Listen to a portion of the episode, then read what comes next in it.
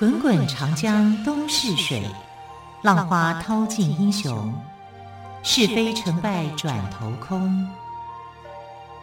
古今多少事，都付笑谈中。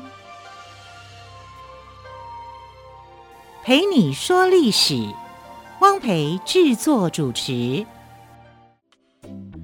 欢迎朋友们收听今天的《陪你说历史》节目，我是汪培。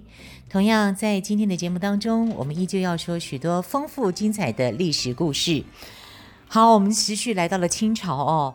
那么今天要说努尔哈赤如何以十三副铠甲开启他的戎马生涯。努尔哈赤失去了外祖父王杲，又跟李成梁反目成仇，只得回到父亲塔克世的身边。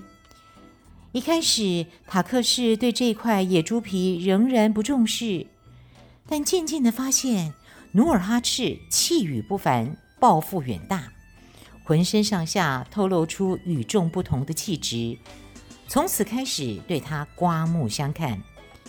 然而，父子团聚没有几年，发生在王杲身上的悲剧又重演了。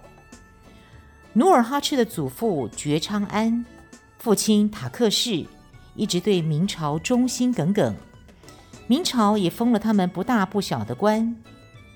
西元一五八三年，努尔哈赤二十五岁，明朝的辽东总兵李成梁故技重施，联合女真族土伦城的城主尼堪外兰攻打古勒寨。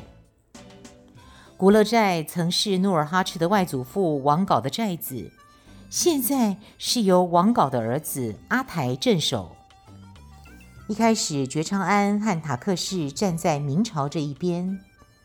但是，当他们看到战火不断的升级，越来越多的女真族人倒在明朝的炮火下，立场就开始动摇。加上觉昌安的孙女也在古勒寨里面，他不愿意自己的孙女无辜死去，就只身进入古勒寨去寻找孙女。塔克世在城外等了很久，迟迟等不到祖孙俩出来。就只好跑到寨里去寻找。明朝的军队把古勒寨团团围住，还放火烧了古勒寨。最后，努尔哈赤的祖父跟父亲死于战火之中。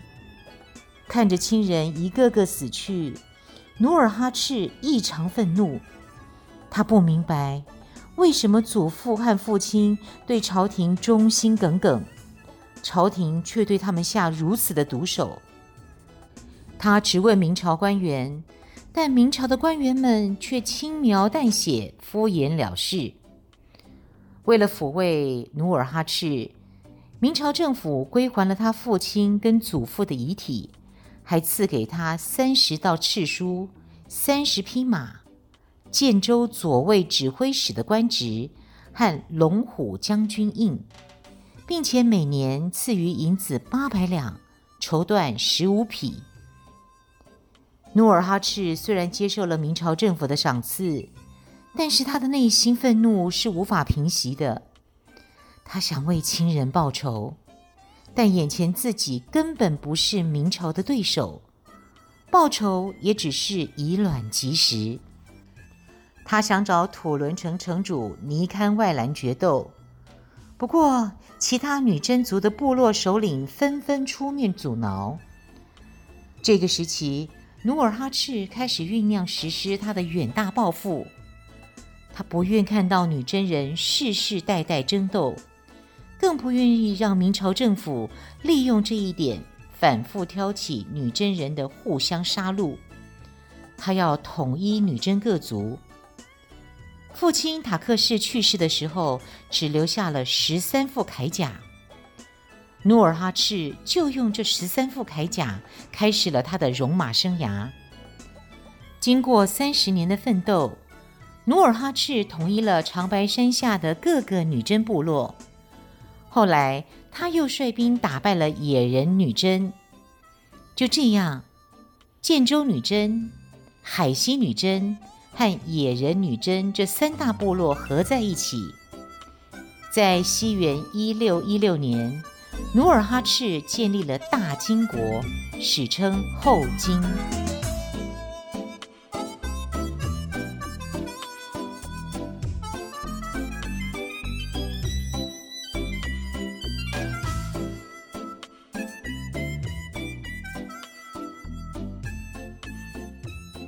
好，我们继续来聊聊努尔哈赤。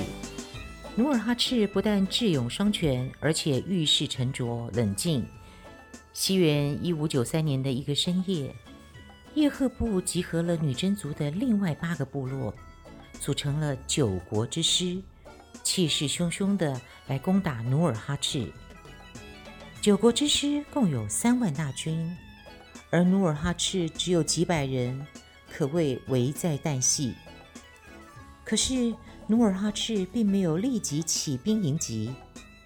他的妻子富蔡氏感到非常的惊惧，又觉得努尔哈赤的表现不可思议，于是他急得摇醒睡在床上的努尔哈赤，说：“九国之师前来攻打我们，我们正处在极大的危险中，你居然还睡得这么熟？难道你害怕了吗？你想做缩头乌龟吗？”努尔哈赤翻了个身。若无其事地回答说：“要是我感到害怕，还能这么酣睡吗？正是因为不怕敌人，我才能安然入睡啊。”富蔡氏追着问：“既然你不害怕，那你为什么不给他们迎头一击呢？”努尔哈赤郑重地回答说：“现在是半夜，如果我们在这个时候行军打仗，”势必会打扰到百姓睡觉。等到天一亮，我就会出兵。放心吧，我跟他们无冤无仇，我本人也没有犯下什么罪孽。他们无缘无故的来攻打我们，老天爷一定不会保佑他们的。在这么危急的时刻，努尔哈赤还能为百姓着想，真是了不起。果然，天亮后，努尔哈赤就率领数百人的精兵，一举击败九国之师数万人的乌合之众。因为他们是在古勒山对垒的，所以这场战争被称为古勒山大战。这一战的胜利，让努尔哈赤获得了三千匹马、一千副铠甲，实力大增。更重要的是，他从此声名大振。在后来的战争中，他也是所向披靡，无所不利，很快的就统一了女真大部。西元一六一六年，也就是明朝的万历四十四年，努尔哈赤建立了大金国，年号为天命，自称为天命皇帝。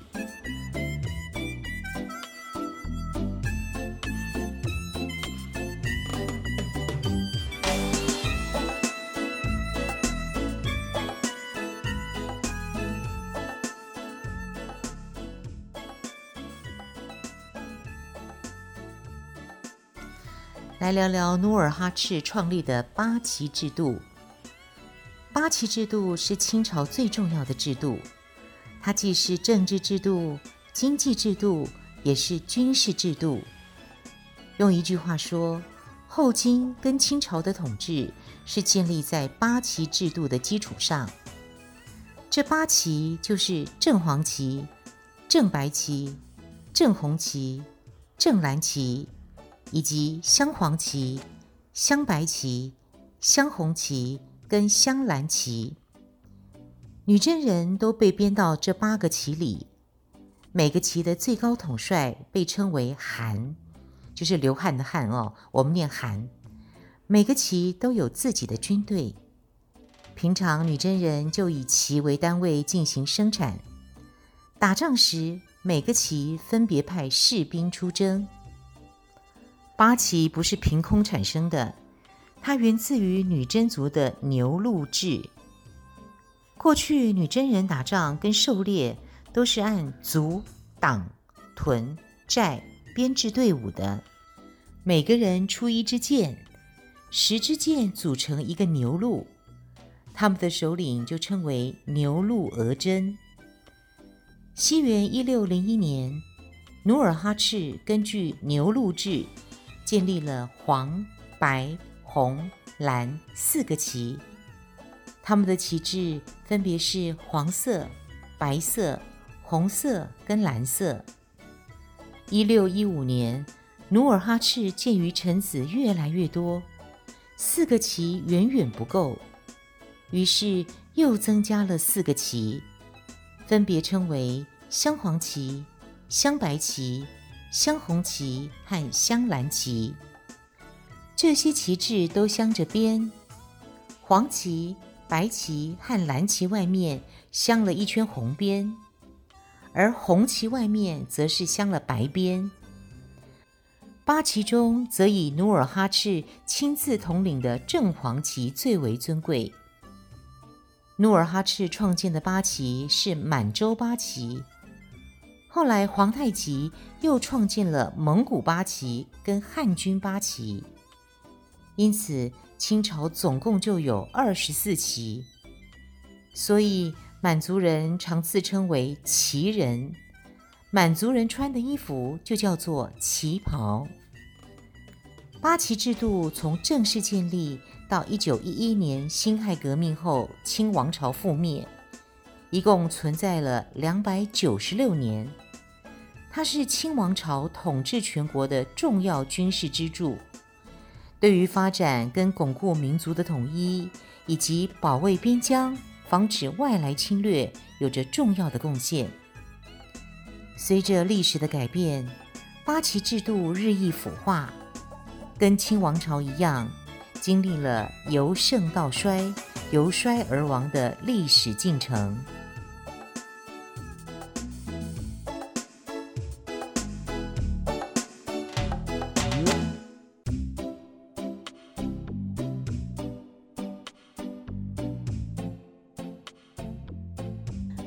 聊聊努尔哈赤的雄心壮志。西元一六一八年，按照传统的习惯，努尔哈赤要在这一年过六十大寿，统一女真世界，不正是努尔哈赤送给他自己最好的寿礼吗？然而烈士暮年，壮心不已。那一刻，努尔哈赤又吹响了攻明朝的号角。后经天命三年，也就是西元一六一八年的四月十三日，努尔哈赤祭祀列祖列宗，在祭祀大会上宣读了对明朝的七大恨，正式宣布向明朝开战。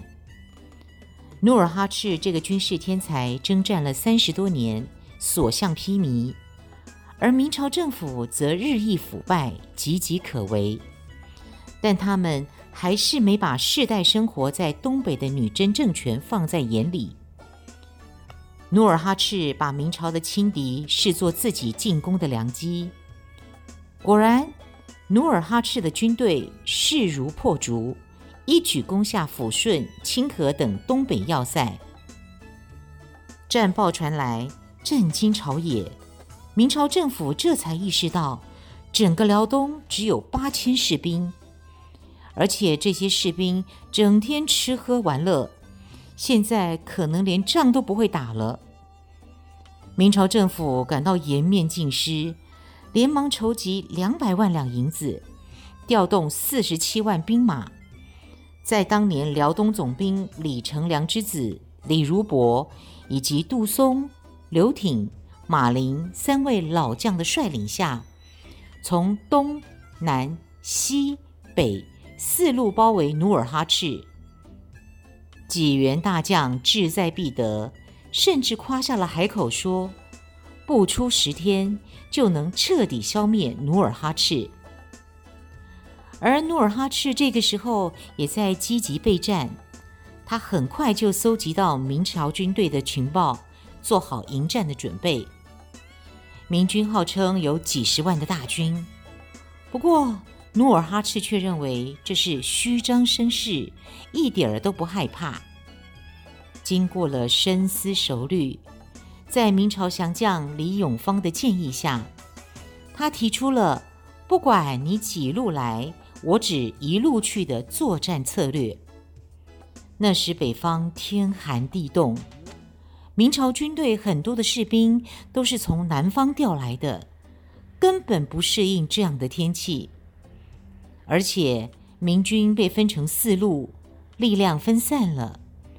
努尔哈赤就这样以不变应万变，集中力量，在风雪弥漫的夜幕下，把明军打得溃不成军。这就是历史上著名的萨尔浒战役。两年后，努尔哈赤又攻下了沈阳跟辽阳，整个东北差不多成了他的囊中之物。正当金军势如破竹，明军节节败退的时候，一个名叫袁崇焕的明朝将领挺身而出，暂时扭转了战局。袁崇焕是一个智勇双全、忧国忧民的将领。明军的不断败退使他寝食难安。他仔细考察了战局，最后主动请缨，踏上了辽东的战场。明朝的崇祯皇帝对袁崇焕非常的信任，赐给他尚方宝剑。在宁远城，袁崇焕率领一万名士兵。打败了努尔哈赤十三万的大军，这是努尔哈赤征战三十多年来的第一次重大挫败。他本人还受了重伤，没多久就病逝，享年六十八岁。努尔哈赤死后，他的第八个儿子皇太极继承了皇位。皇太极继位时是三十四岁，他精通文韬武略。熟读汉家经典，懂得行军打仗，并且酷爱研习《三国演义》。后来还把他列为清朝皇帝的必读书目。早在萨尔浒战役中，他就已经表现出杰出的军事才能了。皇太极继承了父亲讨伐明朝的遗志，把目光瞄准中原的大好河山。首要的任务就是要继续攻打宁远城，但袁崇焕镇守的宁远城就像拥有铜墙铁壁似的牢不可破。皇太极屡战屡败，宁远城久攻不下，逐鹿中原的大计就无法施展。因为从小就跟着父亲四处征战，皇太极娴熟各家的兵法。他转念一想，就想到了一个办法。当时明朝统治日益腐败，官员们不思进取，尔虞我诈。由于袁崇焕跟皇太极曾经进行过谈判，所以朝廷里就有人诬陷袁崇焕说，袁崇焕表面上攻打大金，其实暗地里早就跟皇太极结了城下之盟。勾结在一起。皇太极听说后，就决定利用明朝的内部矛盾，借明朝的刀来杀掉袁崇焕。话说明朝有个杨太监被关押在清国的大牢里。有一天，有个叫鲍承先的明朝将领偷偷地跑去看望杨太监。杨太监问他：“哎？”你不是投降清国了吗？你来看我做什么？鲍承先悄悄地告诉他：“哎呀，你有所不知啊，我也是身不由己。袁崇焕将军早就背叛大明朝廷了。今天晚上清军就要撤退，前去攻打北京。这些事情袁将军都知道。你看着吧，过不了几天。”袁将军就要投降了，我现在偷偷放你出去，你赶快把这个消息禀告给皇上。在此同时，皇太极开始远征北京。崇祯皇帝听到杨太监的报告后，深信不疑，他勃然大怒，立刻把袁崇焕召回京城，关进大牢。半年后，将他凌迟处死。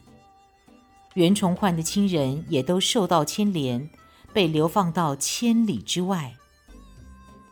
袁崇焕一死，皇太极没了心腹大患，得以顺利实施他的功名大计。在他的号召下，明朝的五员大将孔有德、龚仲明、尚可喜、洪承畴跟祖大寿先后投到他的麾下，使得清国的力量更加强大，明朝则岌岌可危。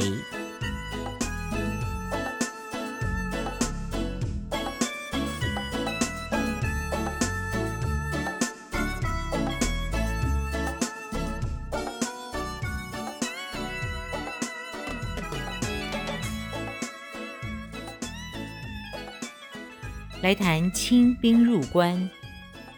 皇太极在位期间，大清增加了许多国土。西元一六四三年，皇太极还来不及实现他的统一大业，就突然病逝了。由他的第九个儿子福临继位。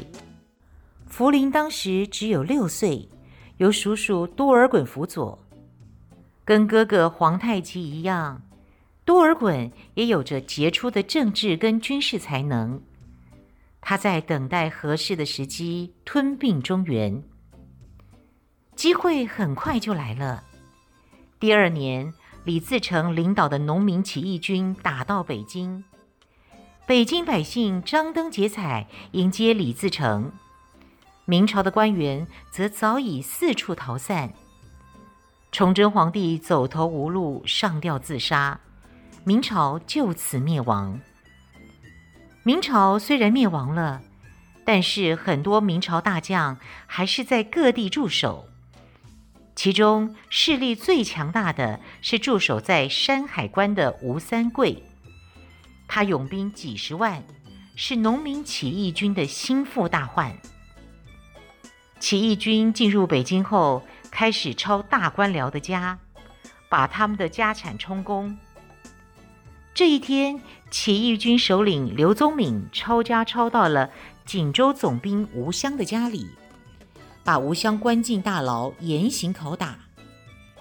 有人对李自成说：“吴襄是吴三桂的父亲，要是吴三桂能够投降，我们算是成功了。现在吴襄在我们手上，吴三桂还能不投降吗？”李自成听了之后，觉得很有道理，马上命令吴襄写信给吴三桂，要他投降。其实明朝灭亡后，吴三桂也在考虑下一步要考虑怎么办。他想与起义军抗衡，无奈实力不够，而且家人都在北京，这也是他最苦恼的地方。吴三桂是出了名的孝子，年轻时曾带着二十几名家丁，从四万名的满军手中把父亲救出来。人们夸奖他是勇冠三军，孝稳九边。现在父亲写信要他投降大清，他不禁有些犹豫。后来吴三桂打听到，父亲早就被刘宗敏关进大牢了。这封信是在严刑逼迫下写的，他非常生气，断然拒绝了李自成的招降。在这节骨眼上，他又听说刘宗敏抢走了自己的爱妾陈圆圆，更加气愤。吴三桂非常喜欢陈圆圆，起义军的做法把他给彻底激怒了，他立即决定出兵攻打起义军。可是吴三桂的兵力无法与起义军抗衡，几经权衡，他决定投降清朝，引清兵入关。在吴三桂的接应下，清兵很快就进入山海关。由于起义军进入北京后不思进取，军纪涣散，战斗力减弱，因此一下子就被清兵打败了。西元一六四四年十月，多尔衮把顺治帝接到北京，满清正式开始了统治中国。